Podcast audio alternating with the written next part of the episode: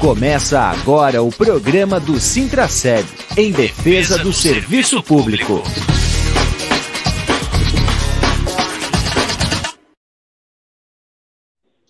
Olá, bom dia, amigos e amigas ouvintes da Rádio Comunitária Fortaleza. Olá, servidores e servidoras públicas municipais de Blumenau. Estamos começando o programa do Sintraceb em defesa do serviço público aqui na Rádio Comunitária Adenilson Teles. Hoje, 3 de dezembro de 2020, o nosso 58º programa aqui na rádio, sempre trazendo os assuntos e os temas relacionados à luta dos servidores e também ao serviço público. Comigo no estúdio hoje, ele, o coordenador geral do Sintraceb, Sérgio Bernardo. Bom dia, Sérgio. Bom dia, Júlio. Bom dia, Marilei. Bom dia, Joana. A todas e a todos que nos acompanham pelas plataformas digitais do Sintraceb, YouTube, Facebook. Aproveite, curta, compartilhe, comente, participe do programa. Faça o programa chegar mais longe. E um bom dia também a todos e todas da comunidade do bairro da Fortaleza e região que nos acompanham através das ondas da Rádio Comunitário Alenilson Pérez. Muito bem, Sérgio. Também com a gente a diretora de Assuntos para a Educação, a professora Joana. Bom dia, Joana. Bom dia, bom dia, Júlio. Bom dia, Sérgio. Bom dia, Marilei. Bom dia a todos que nos acompanham pelo YouTube, pelo Facebook, pela rádio da, da Comunitária Fortaleza. Bom dia a todos. Muito bem. E hoje, agora, já na abertura do nosso programa, a gente tem uma participação especial, que é a pedagoga, servidora pública de Blumenau, a Marilei Schreiner, que está aqui hoje para falar com a gente sobre a ação aí da Batucada Feminista de Blumenau nesses 21 dias de ativismo contra a violência, contra a violência às mulheres. Marilei, qual é que foi a ação aí que já está espalhada né, pelos quatro cantos da cidade? Conseguiu chamar a atenção da população de Blumenau? Bom dia, bom dia a todas e todos. Bom dia, Júlio, Sérgio, Joana. Bom dia, ouvintes da Rádio Comunitária Fortaleza. Então, Júlio, nós estamos no meio né, dos 21 dias de ativismo pelo fim da violência contra as mulheres. E aqui no Brasil são 21 dias, porque inicia no dia 20 de novembro, que é o dia da. Consciência Negra da Consciência Negra, obrigada, Sérgio, e termina no dia 10 de novembro, que é o Dia dos Direitos Humanos. E pelo mundo são 16 dias de ativismo, mas aqui no Brasil a gente tem essa característica diferenciada para uh, ah, envolver essas datas também. Afinal de contas, uh, tanto no movimento negro, das mulheres negras especificamente, também tem essa, essa demanda né, pela luta dos direitos das mulheres e pelo fim da violência, assim como os centros de defesa de direitos humanos pelo Brasil afora também estão uh, sempre conosco nessa luta pelos direitos das mulheres e pelo fim da violência. A ação que nós desenvolvemos hoje pela manhã foi organizada pela Batucada Feminista, que é uma, um núcleo da Marcha Mundial das Mulheres. Eu acho que é importante frisar isso. Né? A Marcha Mundial das Mulheres ela é organizada no mundo inteiro uh, especialmente nos países uh, em desenvolvimento ou subdesenvolvidos. E a Marcha Mundial das Mulheres tem um núcleo aqui em Blumenau, que é a Batucada Feminista, desde 2017. E nós uh, fazemos atos, ações e manifestações nas diversas oportunidades em que a presença das mulheres, a luta pelos direitos das mulheres se faz necessária e importante, né? Sem deixar de fazer a luta diária, cotidianamente, mas tem alguns momentos em que essa visibilidade dessa luta se torna extremamente importante.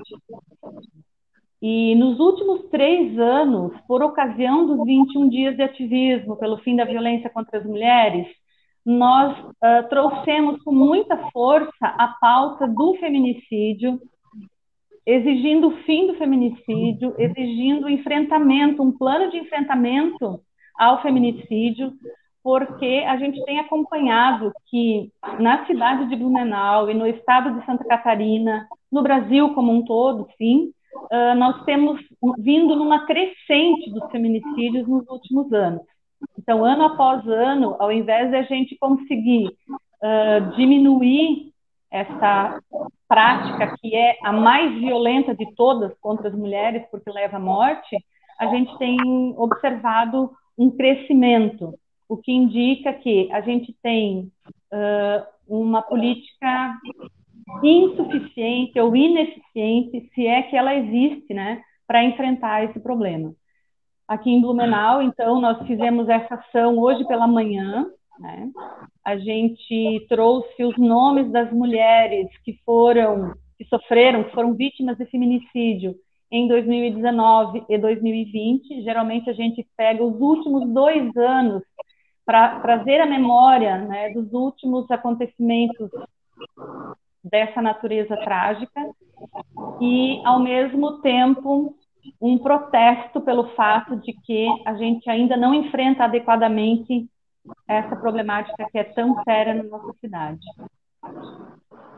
E nós fizemos essa instalação, né? Não foi um ato público no sentido de juntar gente, né? Aglomerar. A gente até pensou numa forma de fazer essa manifestação para que a cidade tomasse conhecimento de que as mulheres de Blumenau estão uh, se mobilizando para discutir essa pauta, né? E ao mesmo tempo a gente nos preservasse, né, as cidadãs de modo geral, por causa da questão da pandemia que a gente enfrenta. Aí a gente fez então uma ação, ela foi simultânea, né? Nós começamos às cinco e meia da manhã, em frente à prefeitura, em frente à Câmara de Vereadores e na Praça Doutor Blumenau. E aí repercutimos nas redes para que sim, a gente está né, homenageando as mulheres, em memória das mulheres que sofreram o feminicídio, mas, mais do que isso, a gente quer dizer um basta para essa prática violenta. A gente quer uh, construir com a cidade um plano de enfrentamento. A gente quer chamar a atenção para os nossos gestores, né, para a delegacia, para o sistema do judiciário, sistema uh, policial, de que a gente precisa de um plano efetivo de enfrentamento, que até o momento a gente não está conseguindo fazer essas vozes chegar. E, ao mesmo tempo, convidar a comunidade para refletir sobre o assunto, convidar a sociedade a pensar, a se importar, porque muitas vezes parece que acontece um feminicídio e no dia seguinte, na semana seguinte ou no mês seguinte, a comoção acaba e a gente esquece de dar ao tema a relevância que ele tem, né? Então, é um convite para a sociedade, um convite para a cidade, para que olhe por suas mulheres, para que perceba a seriedade né, dessa violência e para que perceba a importância da gente dialogar, refletir, conversar, participar, né? Quando a gente tiver, estiver sendo convidado ou estiver sendo provocado de alguma maneira a participar dessas soluções. A gente ainda fica surpresa às vezes, sabe, Júlio, Sérgio, Joana, né? Com abordagens de pessoas uh, perguntando tá, e os homens que morrem, né? É claro que a gente, em toda manifestação contra a violência, nós estamos participantes, nós estamos ativamente, nós estamos nos importando e estamos exigindo, sim, que a sociedade dê respostas. Mas isso não tira a relevância de que existe um tipo de violência que é praticada exclusivamente contra as mulheres que é praticada pelos seus companheiros, namorados, ex-namorados, ex-companheiros, maridos, ex-maridos, e que acontecem pela razão de que está ali uma mulher. Né? Não é um assassinato comum, como acontece, por exemplo, por um envolvimento em tráfico ou latrocínio ou uma briga de bar. Quando uma mulher morre vítima do tráfico ou num latrocínio, essa essa morte ela não é contabilizada como feminicídio. É importante as pessoas saberem disso, né? A gente não está dizendo que os homens que morrem no trânsito não têm importância. O trânsito é violento e mata homens e mulheres, e é importante a gente pensar sobre isso. Mas nesse momento, nesse ato, a gente está chamando atenção para essa violência que se dá nessa relação de gênero, nessa relação em que um homem entende-se proprietário de uma mulher. É dessa violência que a gente está falando e ele de tal forma compreende que ele tem comando e domínio sobre essa mulher que ele inclusive decide quando a vida dela vai cessar.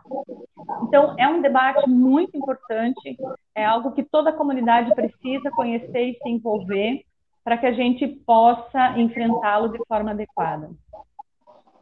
Queria também chamar a atenção para uma outra questão, né? A Batucada Feminista, a Marcha Mundial das Mulheres, é um movimento feminista organizado no mundo todo. E muitas pessoas ainda têm um olhar para o feminismo e para o movimento feminista de uma forma desconfiada, né? desconfortável, achando que são mulheres sei lá, malucas e que não tem ética, que não tem moral, que não tem, sei lá, uma série de coisas, porque são ideias que são plantadas né, na sociedade justamente pelos movimentos e pelos pensamentos mais reacionários, mais machistas, mais conservadores, que não compreendem e que não querem que a sociedade, de modo geral, compreenda que o movimento feminista nada mais é do que a luta pela igualdade entre homens e mulheres. Né?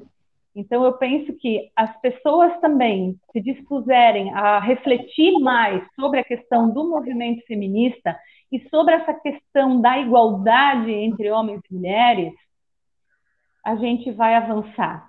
Não só nessa questão de como a gente vê um ao outro, né, uma a outra, mas também a forma como a gente se opõe a esse tipo de violência que precisa cessar. Isso não é uma questão de opinião, é um crime, né? É um crime tipificado, é um crime com agravantes e ele precisa ser enfrentado e precisa cessar. Não é uma questão de opinião, é um direito, né? Nós temos direito à vida e não podemos ser mortas pelo fato de sermos mulheres.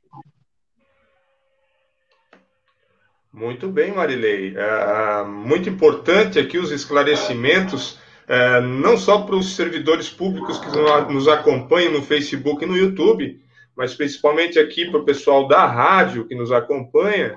E eu faço uma pergunta para Marilei. É, Marilei, quem, é, quem, quiser participar desse movimento é, que existe aqui em Blumenau, esse núcleo uh, da Marcha Mundial de Mulheres, como é que faz para participar? Ele tem algum canal para entrar em contato com vocês? Sim.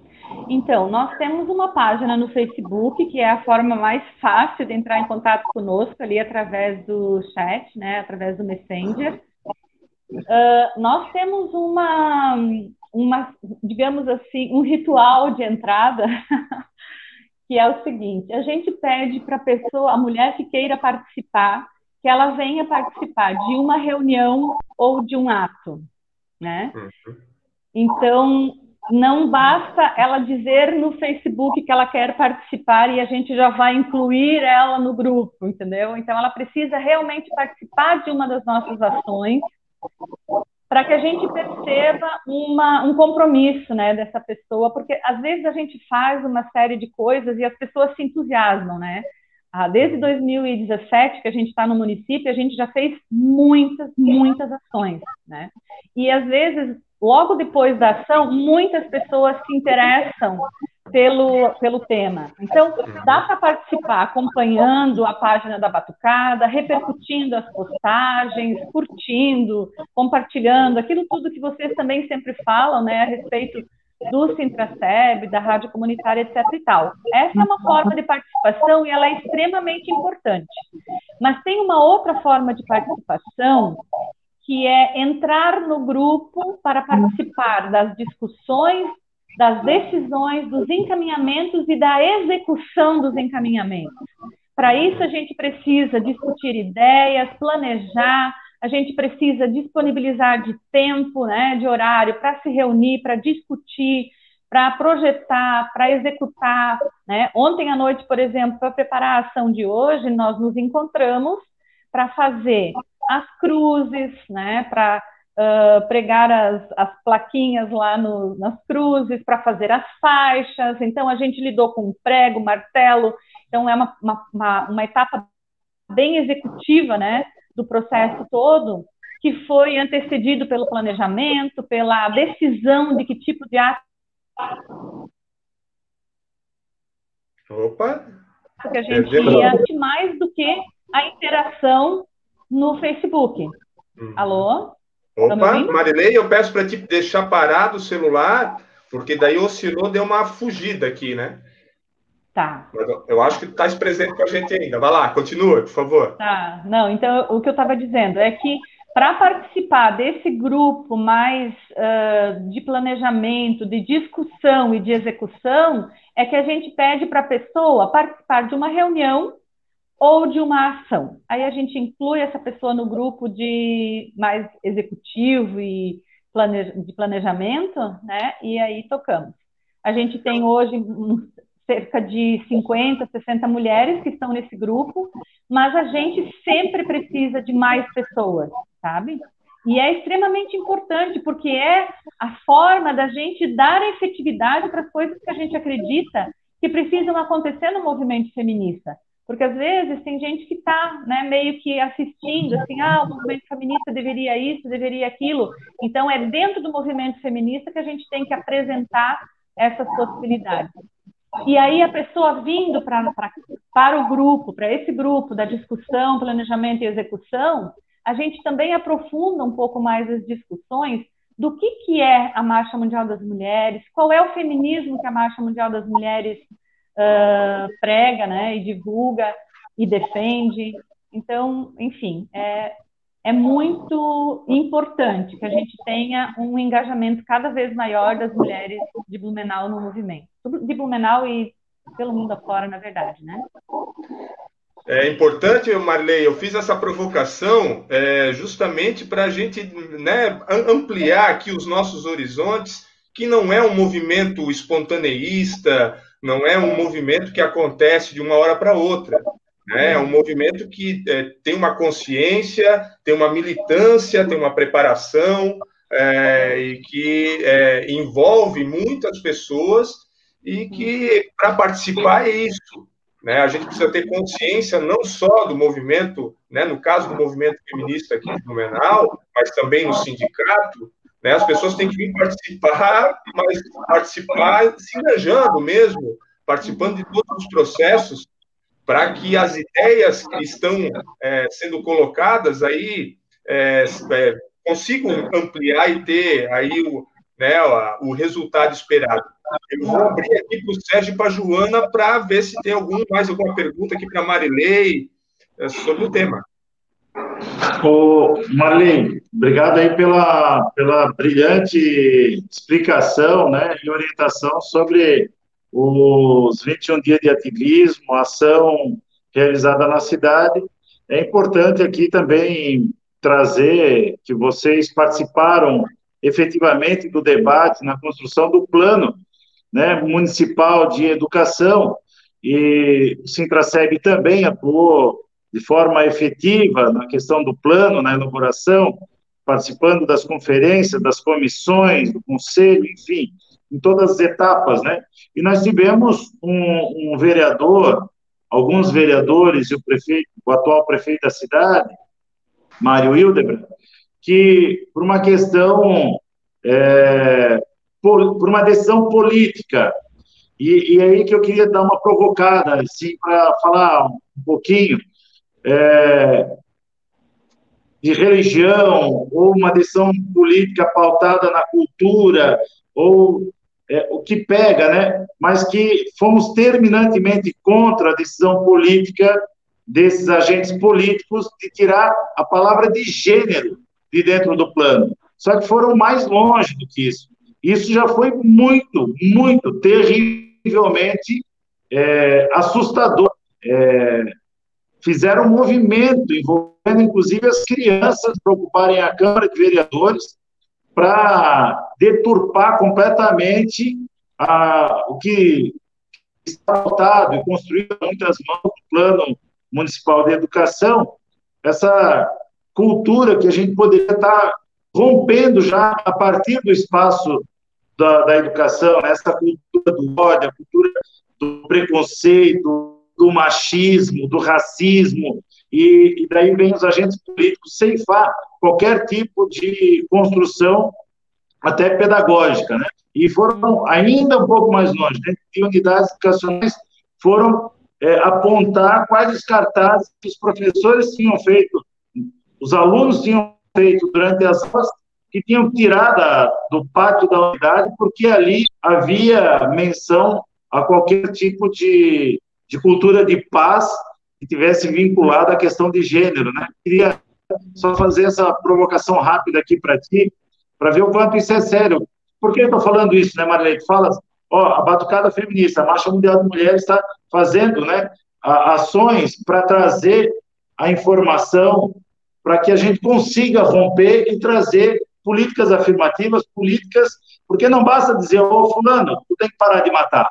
Né? Uhum. Qual é a política, qual é efetivamente a ação que nós vamos ter na cidade, no Brasil e no mundo para construir uma cultura de paz, né? para conseguir romper com a cultura do ódio, romper com a cultura do machismo, do racismo, do preconceito, da homofobia. E daí nós temos agentes políticos que vão na contramão dessa tentativa, né, Madrei? Sim. Então, Sérgio, ah, uma coisa que eu gostaria de primeiro dizer, né? Nós não somos contra nenhuma religião, né? Nós temos mulheres evangélicas, católicas, mulheres sem religião dentro do movimento feminista. Inclusive, existem grupos organizados dentro do movimento de mulheres evangélicas, por exemplo, ou de mulheres católicas, que se posicionam como feministas. Né? Então, a primeira coisa que eu gostaria de dizer é que o feminismo não é contra nenhuma religião. O feminismo é a favor da igualdade. E aí, nesse sentido, que retirar a discussão de gênero da, das escolas é, é um tremendo desserviço, e é mais do que isso. É uma forma de assegurar que as pessoas né, que têm uh, comportamentos violentos em, direcionados a esse grupo de pessoas que são as mulheres, fique muito confortável para continuar tendo esse tipo de comportamento. E, na verdade, a gente sabe que não adianta, né, como você falou, a gente uh, prender o cara. É claro que isso é extremamente importante, não quero que me entendam mal. É extremamente importante que o homem que matou uma mulher, por ela ser mulher ou por qualquer razão que seja, precisa responder juridicamente por isso e precisa ser punido por isso, porque, como eu falei antes, é crime e é como tal tem que ser tratado. Mas antes disso, a gente precisa conversar, a gente precisa educar as nossas crianças para uma cultura diferenciada. E necessariamente, quando a gente fala que a gente quer, exige um plano de enfrentamento à violência contra as mulheres e ao feminicídio, a educação discussão de gênero na educação é um elemento crucial para este plano de enfrentamento. Não dá para a gente enfrentar a violência simplesmente chegando lá depois que ela aconteceu. A gente precisa pensar fórmulas de que as nossas crianças convivam de uma forma mais, de uma forma humanizada. Eu sei que é uma palavra difícil de dizer, somos seres humanos e até a violência é humana, né? Mas, enfim, uma forma que respeite uns aos outros. Então, essa discussão nas escolas, ela é fundamental. Não discutir gêneros nas escolas é abrir as portas para que a violência continue acontecendo e se agrave. E esse movimento da não discussão de gênero nas escolas se deu dessa forma aqui em Blumenau, né? Inclusive a Batucada Feminista esteve lá, quem participou do, da sessão na Câmara de Vereadores uh, acompanhou isso, né? Nós estivemos num grupo relativamente grande lá, metade delas, inclusive, ficaram do lado de fora da Câmara de Vereadores, fazendo a batucada propriamente dita, enquanto um, um grupo estava dentro da Câmara de Vereadores. Aqui em Blumenau, essa discussão foi feita de uma forma muito, muito feia, eu vou dizer assim, né? Porque usou crianças para de certa forma, repelir né, pessoas que estavam uh, em defesa dessa discussão. Então, foi uma coisa, eu classifico dessa forma, para não usar nenhuma palavra né, que não seja adequada num programa de rádio, mas foi uma forma muito feia, né? Foi uma forma violenta, de certa maneira, porque ela deu, abriu as portas para que esse tipo de violência continue acontecendo. Então, isso para nós é um ponto extremamente importante. A discussão de gênero precisa acontecer nas escolas ela é importante, necessária, para que a gente justamente caminhe nessa direção da igualdade. Então, é, eu penso que agora a gente está num outro momento também aqui na cidade de Blumenau, né? Porque é, já foi declarada a inconstitucionalidade, né? Dessa inserção uh, da retirada de gênero aqui em Blumenau e de fato, se nós temos nas diretrizes na, nacionais, né? uh, a recomendação de, se, de que se discuta gênero nas escolas, então não é num plano municipal de educação que a gente vai proibir esse tipo de, de questão, esse tipo de discussão. Mas ainda temos muitas coisas para discutir, inclusive na educação, sim, porque criou-se um hiato aí nesse meio tempo, né? Muitos professores e professoras ficaram inibidos nessa discussão e inibidos de uma forma também uh, violenta e opressora, porque nós tivemos situações aqui em Blumenau de, de vereador, de advogado, de pastor indo à escola para tirar satisfação né, de, de professores que estavam abordando essa questão. Então, é isso, é uma pauta extremamente importante para o movimento feminista, para a questão da igualdade, e também para o movimento LGBTQI+, né? que aí é uma outra questão e que também normalmente é fortemente atacada por uma por uma moralidade, né, que é conservadora e excludente, né, enfim, e que julga as pessoas. Enfim, teríamos, né, pano para muita manga aí. É, se me permite, Marilei, essa, essa questão que tu colocas da, da questão da sala de aula, né?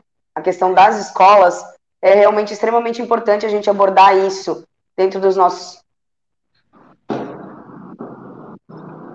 Travou. Travou, Joaninha. Eu não estou ouvindo. É, travou, Joana. A Joana perdeu. Agora ela mexeu. Vai, Joana. Oi, estão me ouvindo? Agora Estamos. Sim. Então, essa questão que a Marilei coloca das escolas, né, trazer esse tipo de discussão para dentro da sala de aula, ela é extremamente importante. Porque a escola é um, um local de construção daqueles indivíduos, daqueles cidadãos que estão lá dentro da sala de aula. E a gente, enquanto educador, enquanto professor, a gente tem uma responsabilidade muito grande nessa construção dessa personalidade e nessa quebra desses paradigmas, né, desses preconceitos que são criados por essa sociedade patriarcal que a gente vive nesse momento. Então, é, é importante a gente trazer esse tipo de discussão para a sala de aula, é importante a gente pautar isso é, dentro dos nossos conteúdos em sala de aula, para que a gente consiga desmistificar algumas, algumas situações e, e transformar é, esses seres é, pensantes que estão dentro da sala de aula, né, os nossos alunos e as nossas alunas, e transformar essa sociedade que a gente vive, né? É dentro da escola que a gente consegue transformar o futuro da nossa sociedade. Então, realmente, é de extrema importância a gente pautar essa temática dentro dos nossos conteúdos, dentro dos nossos planejamentos. Isso.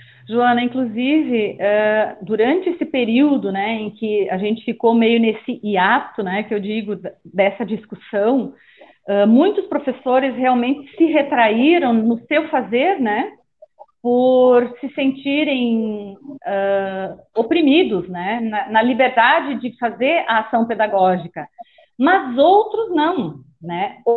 Outros, muitos, amparados pela lei, por uma lei nacional, pela lei de diretrizes e base da educação e pelo Plano Nacional de Educação, eles promoveram essas discussões, enfrentaram a, a possibilidade de serem processados ou realmente foram processados, mas mantiveram uh, o seu fazer pedagógico nessa direção, né, amparados, como eu falei, pela Lei de Diretrizes e Base e pelo Plano Nacional de Educação. E eu penso que isso é uma questão que nós, enquanto eu sou pedagoga, não estou trabalhando em escola numa, no momento, eu trabalho na Secretaria de Desenvolvimento Social, mas trabalhei em escola por muito tempo, e uma questão que eu penso que as escolas precisam se afirmar, né, como um espaço de conhecimento e um espaço de socialização do conhecimento que vai além das opiniões privadas das pessoas. Não estou dizendo com isso desconsiderar a opinião da, da comunidade, não é isso. Mas a escola é um espaço de socialização dos conhecimentos historicamente acumulados. Esse é um conceito muito padrão, né? E se nós temos hoje conhecimentos historicamente acumulados que dizem que a construção do feminino e do masculino se dá socialmente, então este também é um conhecimento que eu devo disponibilizar para a criança, né? Não é um ou outro setor da sociedade que vai dizer, olha, esse conhecimento você disponibiliza, aquele não. Nós temos conhecimento sobre como se desenvolvem as relações de gênero, como se desenvolve uma questão de, de violência, né? uma relação de violência entre homens e mulheres. Então, como é que eu não vou partilhar desse conhecimento com as crianças que estão ali na minha sala de aula? Então, só para trazer um pouco da importância que tem e do, do papel que a escola tem, né? que vai além, não é que independe, não estou volto a frisar, não é desconsiderar aquilo que as pessoas pensam no seu campo privado, mas é fazer valer aquilo para o que a escola de fato existe. E se ela não existir para disponibilizar o conhecimento para as crianças, independente de qual conhecimento seja, sem passar pelo crivo moral de uns e outros, então ela não está cumprindo a sua função, né? E aí, para mim, discutir gênero e demonstrar como essa discussão pode contribuir para construir relações violentas ou para construir relações de igualdade é sim função da escola. Marilei, amigos então, né? ouvintes da Rádio Comunitária, são 11 horas e 33 minutos, a conversa tá boa. Eu vou pedir aqui licença para Marilei, mas a gente ainda tem alguns assuntos que a gente precisa falar no programa de hoje. Né? Eu agradeço a presença aqui, as palavras de esclarecimento aqui para a comunidade da Fortaleza e para todos que nos acompanham através das redes sociais, né? E a gente se despede aí, abrindo mais um pouco da palavra, caso ainda você ainda queira falar alguma coisa neste programa. Não, é, eu quero agradecer né, o espaço, o convite, a atenção de vocês e espero que as pessoas ouçam, reflitam e, enfim, nos encontramos por aí. E agradecer ao Sintraceb também, né? Sou servidora pública sindicalizada, mas para além disso, independente disso, o Sintraceb sempre tem apoiado as ações da Batucada Feminista, da Marcha Mundial das Mulheres, e eu quero agradecer e, e tornar público isso, né? Que é extremamente importante que o sindicato está em defesa dos trabalhadores e das trabalhadoras, né? E as trabalhadoras têm esse recorte, essa demanda que é a luta pelo fim da violência contra as mulheres. Na verdade, ela é uma luta de todos e de todas, né? Obrigada e até sempre. Valeu então, Marilei. Vamos seguir o programa. Você está ouvindo o programa do Sintraceb, em defesa do serviço público. Olá, vamos continuar aqui o programa agora. Sérgio Joana, são 11 horas e 35 minutos. É, foi uma conversa boa, né? Nós ainda temos alguns assuntos. Eu vou perguntar para o Sérgio se dá tempo, Sérgio, de a gente passar o programa discute ainda nesse programa. Os temas, as visitas que a gente tem para falar sobre as visitas dos locais de trabalho e a, a reunião da CUT Nacional, nós vamos precisar de muito tempo? É, nós, viu, Júlio, a ideia aqui era passar um informe para os servidores e servidoras de que a Corte Nacional está organizada hoje, né, nesse momento, inclusive, o Sintraceb está participando dessa reunião desde as 9 horas da manhã e deve seguir até as duas horas, três horas da tarde, sem interrupção, é, para organizar aí um, as estratégias de enfrentamento contra a reforma administrativa. Então, é importante que a categoria saiba que o sindicato tem participado, tem participado não só nas ações, mas também na organização dessas ações de enfrentamento à retirada de, direito que está é, a todo vapor, né? seja aqui na LESC, com projeto de lei que coloca aí o, o, a educação como essencial, que vai trazer grandes problemas, não só durante o processo de pandemia, durante o período de pandemia, mas também para a questão da luta de classe, né, sem dúvida nenhuma. Então, o sindicato está atento, está participando e logo teremos mais notícias aí de ações, até para trazer mais informação para o servidor, servidor e a comunidade do que está em jogo com essa reforma administrativa. Da reunião da CUT Nacional seria isso, a princípio, Júlio. Tá, então assim, ó, eu vou botar aqui o programa Discute porque ele é muito importante, né? Ele fala de um tema que é a reforma trabalhista e os seus reflexos depois de três anos. Vamos ver o que diz o Discute dessa semana. Vamos lá. Está no ar a voz da classe trabalhadora. Programa Discute. Opinião, atuação sindical, informação para você, trabalhador, ficar por dentro dos principais assuntos de seu interesse. Programa Discute, uma produção da CUT Santa Catarina em parceria com o Jornal dos Trabalhadores. Programa Discute. Reforma trabalhista é uma boa reforma. Não vai dar mais desemprego, presidente? Pelo contrário, vai gerar emprego. O objetivo é gerar emprego. Aliás, o que nós temos feito com o chamado uh, aquilo que você chamou muito corretamente, é o governo das reformas, o que nós estamos fazendo é reformar para melhorar o Brasil, mas especialmente para gerar emprego. Esse é o nosso objetivo. Se fizemos também algo que se anseia há mais de 25 anos, que é a modernização da legislação trabalhista, que vai combater o desemprego no país. É? Estamos fazendo a modernização das leis trabalhistas e você terá inúmeras vantagens. Primeiro, vamos criar mais empregos. Segundo, todos os seus direitos trabalhistas estão assegurados. Três anos depois da aprovação da reforma trabalhista, que acabou com 100 itens da CLT, o cenário é bem diferente do anunciado pelo ilegítimo Michel Temer. Em novembro de 2017, quando a reforma entrou em vigor, o Brasil tinha 12,6 milhões de desempregados. Agora já são 14,1 milhões de brasileiros que estão em busca de emprego no país. O total de informais também vem batendo recordes consecutivos desde o golpe de 2016. A terceirização ampla, geral e restrita, o trabalho intermitente e a dificuldade em acessar a justiça do trabalho são apenas alguns dos itens da extensa lista de precarizações e prejuízos que a reforma trouxe para os trabalhadores. Mesmo assim, nessa semana, em sua live, o presidente Bolsonaro elogiou a reforma de Temer, que na época, como deputado federal, ele votou favorável. O pessoal costuma criticar muitos governos anteriores, né? E como eu votei favorável, quero elogiar aqui o, o ex-presidente Michel Temer na reforma da CLT. Uhum. Aqui muita, muita gente critica, ah, o cara Verdade. tirou direito. Ninguém tirou direito de ninguém. Mas também não engessou, não continua sendo engessado o patrão. Desde que o projeto da reforma trabalhista surgiu, a CUT fez inúmeros protestos e campanhas para alertar a população sobre os prejuízos que ela traria e para tentar barrar a sua aprovação.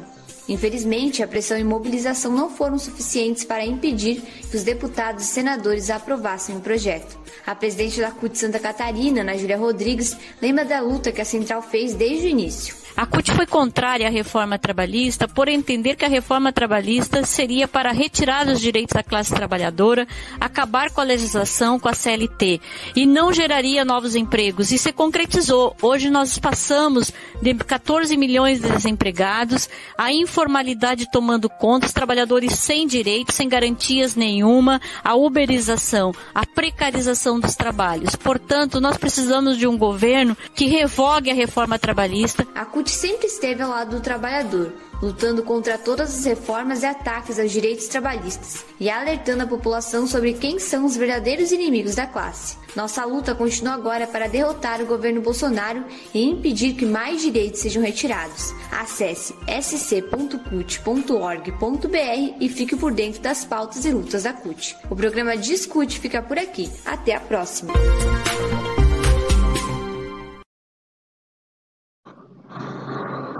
Muito importante o tema de hoje da, do, do, Discute, né? trazendo aí uh, uma reflexão sobre os três anos da reforma trabalhista tudo que os trabalhadores vêm sofrendo desde lá, sempre com a promessa de mais empregos, e quando na verdade é a precarização do, do serviço.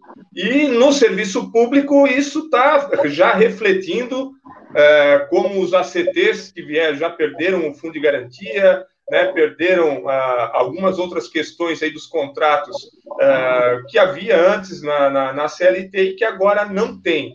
O sindicato, o Sintraceb, também ficou nesse tempo todo alertando e chamando os trabalhadores para a luta, não é, Sérgio? É, Júlio, é bem lembrado, né? Porque quando o Sintraceb chamou a categoria para participar das mobilizações nacionais e que parte da categoria aderiu a esses movimentos, né? É, tinha-se toda uma força de, de mídia, inclusive, dizendo, ah, mas por que o servidor público está nessa, se isso é para os trabalhadores da iniciativa privada? E a gente sempre respondendo, porque, primeiro, é uma questão de luta de classe, nós somos da classe trabalhadora.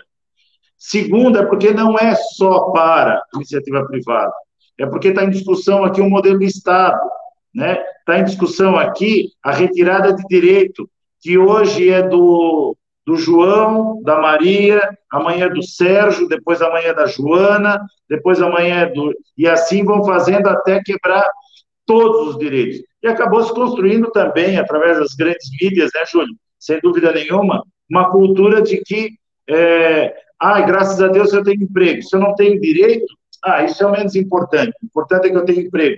E não é verdade. Nós temos que garantir uma política econômica que garanta o emprego, uma política econômica que garanta os direitos, uma política econômica que garanta é, os direitos fundamentais, entre outros direitos, e entre eles está o direito trabalhista, sim. Né? Então, o sindicato tem feito essa luta e vai continuar fazendo é, nessa linha. É isso, né, Sérgio? A reforma administrativa é justamente isso é, trazendo um pouco da reforma é, trabalhista do setor privado para o serviço público, não é? é? Nós temos aqui, são 11 horas e 43 minutos, hoje o tempo está voando, mas ainda nós precisamos falar sobre algumas visitas aos locais de trabalho, né, Joana e Sérgio? É, eu queria... Vai lá, vai lá Joana, pode falar. Então, isso mesmo, Júlio. A gente tem feito bastante visitas aos locais de trabalho, né? na, na, na fim de verificar as condições de trabalho, conversar com os servidores e com as servidoras. E a gente está com material novo que eu quero apresentar aqui para vocês. Não sei se vocês conseguem visualizar.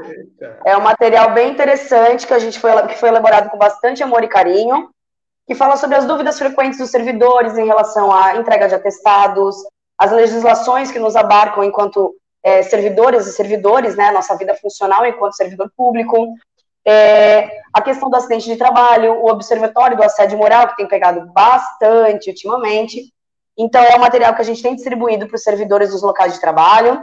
Temos acompanhado as chamadas públicas é, do concurso, da extensão de carga horária dos efetivos da educação. Então, a gente está na luta, a gente está na base, a gente está conversando com os servidores. Então, aqueles que têm demanda para trazer para o sindicato, aqueles que têm alguma reivindicação para fazer para o sindicato, nos procurem. O telefone do sindicato está na tela, o WhatsApp do sindicato está na tela. Então, a gente está disponível para a categoria. Então, por favor, nos procurem para a gente poder fazer as intervenções necessárias. Muito bem, Joana. E para quem não está vendo na tela o celular, o WhatsApp do sindicato, a gente fala, é o 99159 3289. Bota aí na agenda, marca na agenda do seu, do seu celular. 991593289. Sérgio, nós ainda temos aí uns servidores que estão com dificuldade no CESOSP, não é isso? Então, é, trazer aqui a seguinte informação para os trabalhadores e trabalhadoras. Servidores que estão encontrando, e tem muitos servidores encontrando dificuldades com relação à entrega de atestado e altas que estão ganhando aí pela perícia de forma desenfreada. O sindicato está organizando aí uma agenda com o CESOSP, com a Secretaria de Administração, porque tem ali, embora esteja na, na 660, né, na Lei Complementar 660, o regime jurídico único, é, trazendo ali como deve ser os tempos, né, de entrega do, do atestado, mas o é, modelo que está durante a pandemia, que foi lançado durante a pandemia, ele está trazendo dificuldades e o sindicato vai buscar aí é, uma forma de intervenção sindical para tentar minimizar esse impacto negativo que está dando na vida dos trabalhadores e das trabalhadoras. Muito bem, Sérgio. Nós temos mais algum assunto ainda? Júlia, eu gostaria. Júlia. Pode falar, Joana. Não, eu só gostaria de, de mencionar sobre a questão do PSPS é, para 2021, né? A contratação dos ACTs, professores ACTs, para o ano de 2021. Houveram alguns problemas no, na contabilidade dos, da pontuação de títulos, né? Levando em consideração que, por estarmos num ano de pandemia, não há possibilidade de fazermos uma prova escrita, como é feito tradicionalmente todos os anos, e o governo optou, então, em fazer uma prova de títulos. E nós recebemos uma denúncia, né, de algum candidato que foi muito honesto, que merece os parabéns, inclusive, que nos procurou mencionando que estaria com a pontuação maior, pontuação mais elevada. Esse candidato, ele apresentou o título de, do magistério e da pós-graduação. Pelo edital, ele teria computado 50 pontos, porém, na, na classificação, ele estaria com 80. Então, isso acendeu um alerta dentro do sindicato, a gente chamou a comissão é, do PSPS para dialogar, para a gente conseguir encontrar um encaminhamento para essa questão. Então, a FURB emitiu um, um, uma nota, de, que é a empresa contratada para fazer a apuração dos títulos, né, a contabilidade dos títulos. Então, a FURB emitiu uma nota dizendo que vai fazer toda a análise de todos os títulos novamente em relação ao que compete à pontuação dos títulos. Lembrando que erros que envolvem a inscrição, anexo de documento, é, anexo de certificado de conclusão de curso sem data de conclusão, enfim, problemas que relacionados à inscrição, infelizmente não tem mais como a gente voltar atrás, porque o prazo, como pede o edital, já passou. Então, nesse momento, a FURB está fazendo uma análise dos pontos, né? Da pontuação dos títulos, e provavelmente até o final dessa semana, início da semana que vem, deve estar sendo lançada essa homologação final com essa revisão da pontuação dos títulos, tá? Então, para os ACTs ficarem atentos ao site da FURB, na área do candidato, que em breve essa homologação está sendo publicada. Muito bem, Joana. Eu vou pedir aqui já, me despedindo do Sérgio e da Joana, né? São 11 horas e 49 minutos. O programa de hoje do Sintraceb em defesa do serviço público chega ao fim. Claro, a gente agradece aí a presença de todos aqui que nos acompanharam no Facebook, no YouTube, os nossos ouvintes da rádio. Nós voltaremos na próxima quinta-feira, às 11 horas, trazendo os assuntos e os temas ligados ao serviço público municipal. Um abraço a todos e até lá. Você ouviu Programa do Sintraceb. Realização: Sindicato Único dos Trabalhadores no Serviço Público Municipal de Blumenau.